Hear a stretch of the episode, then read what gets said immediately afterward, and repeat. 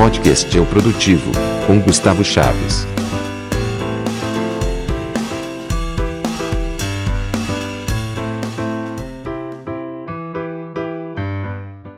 E aí, produtivos, tudo bem? Os textos no blog e os podcasts vão ser normalizados, pelo menos dois textos novos por mês. Assim como os podcasts, a ideia também é que fique dois podcasts por mês. Vou deixar tudo pronto para que simplesmente aconteça, vou deixar tudo já bem encaminhado. Como minha vida está sendo uma correria louca, precisei aplicar algumas regras de organização para que tudo acontecesse nos momentos exatos e vou estar contando isso no blog, né, e também aqui no podcast.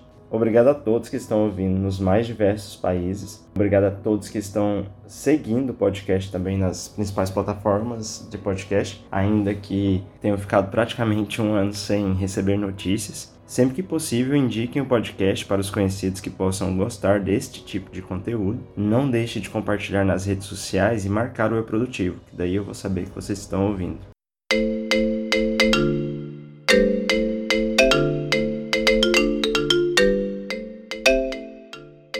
Vamos ao assunto de hoje. Português é tão importante escrever corretamente? Parece algo estúpido de falar. Afinal de contas, se você utiliza a linguagem escrita no seu dia a dia, é extremamente importante utilizar o português de forma correta. Mas infelizmente, as coisas não estão acontecendo assim. E o problema é o que todos dizem: a pressa é a inimiga da perfeição. Já que quanto mais pressa temos para responder e-mails e mensagens de texto, menos nos preocupamos em manter uma linguagem correta e até mesmo uma conversa coesa. Observe que não estou falando sobre abreviações de palavras e utilizações de gírias para facilitar a comunicação. Hoje em dia é amplamente utilizado VC para se referir a você. E isso não está necessariamente errado, pois se trata de uma abreviação. O problema está em erros grotescos. Essa preocupação é real, pois você acaba falando com seu chefe, seus amigos, seus clientes pelas mais diversas formas e plataformas, e caso essa forma seja a escrita e você escreve errado,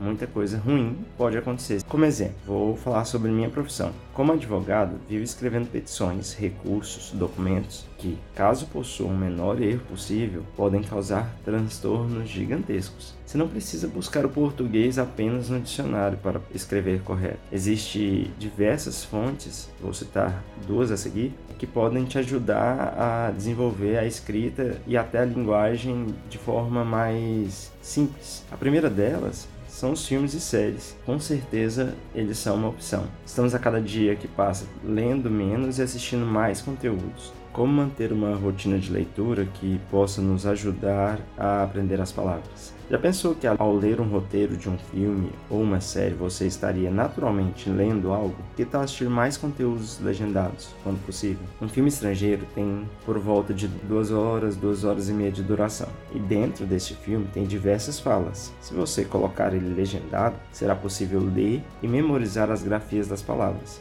facilitando assim a manutenção do seu vocabulário. Se o seu pensamento neste momento foi, ah, mas não consigo acompanhar a legenda e o filme ao mesmo tempo, essa questão de acompanhar a legenda e a imagem realmente pode ser um problema para algum. Mas isso acontece só no início, acredite, isso só acontece nos primeiros filmes legendados. Após aumentar a frequência de conteúdos legendados, você estará naturalmente acompanhando os dois. E tem mais: se você está aprendendo uma língua estrangeira, é importante o contato com o idioma estrangeiro para que você possa compreender e falar melhor. Então, isso vai acabar te ajudando em mais de uma coisa. Outra opção podem ser ler notícias Além dos filmes, você pode se comprometer a consumir pelo menos algumas notícias durante o dia. Abra o site de algum jornal que você goste e leia algumas notícias que te interessam, mas isso deve ocorrer todos os dias. É um hábito que você deve criar para melhorar sua escrita. Há diversos aplicativos que oferecem notícias de forma organizada e até mesmo personalizada com base em seus interesses utilize-os. Coloque notificações e leia o que lhe interessar, mas é sempre importante estar lendo. O próprio Google oferece notícias diariamente, a partir de suas buscas e gostos. Então aproveite as ferramentas gratuitas que a gente tem. Treine o seu português. Falar bem português é parte de um treino, assim como você treina para falar inglês, espanhol e outras línguas. Quanto mais você é exposto à língua,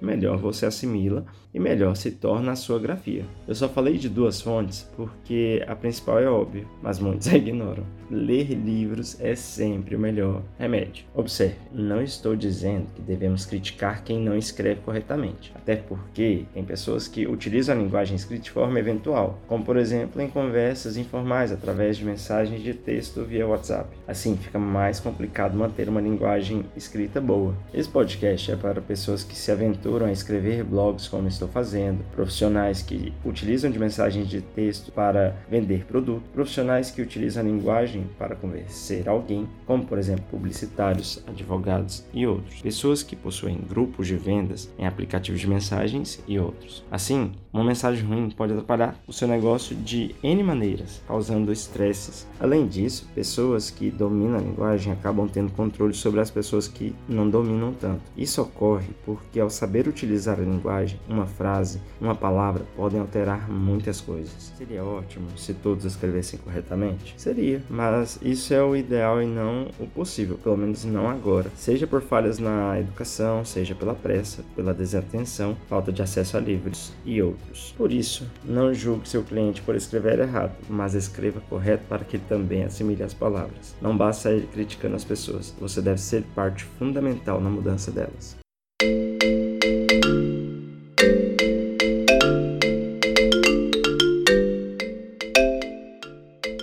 Agora vamos de indicação da semana. Vou indicar hoje o aplicativo Jim, que recentemente mudou o nome para Grão. Vou deixar o link do que escrevi sobre o aplicativo aqui na descrição. Já falei sobre ele no e-book, pois é uma oportunidade de começar a investir. O Grão é um app fácil de usar e pode ser o início de sua independência financeira.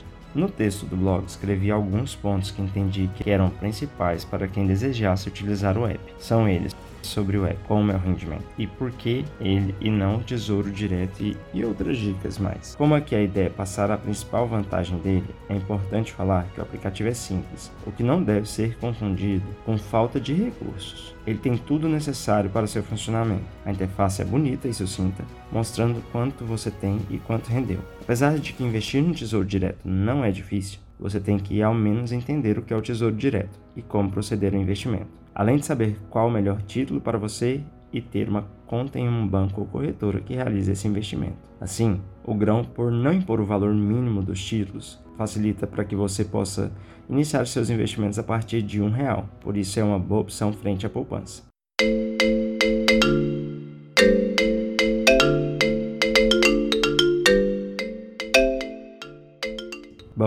Esse foi mais um podcast do Eu Produtivo, agora de volta. Obrigado pela atenção. Espero vocês lá no site do Eu Produtivo para podermos conversar mais e você conhecer as outras postagens. Sinta-se à vontade para mandar e-mails e comentários. Isto vai engrandecer nossas conversas. Faço questão de respondê-los. Até a próxima. Tchau, tchau.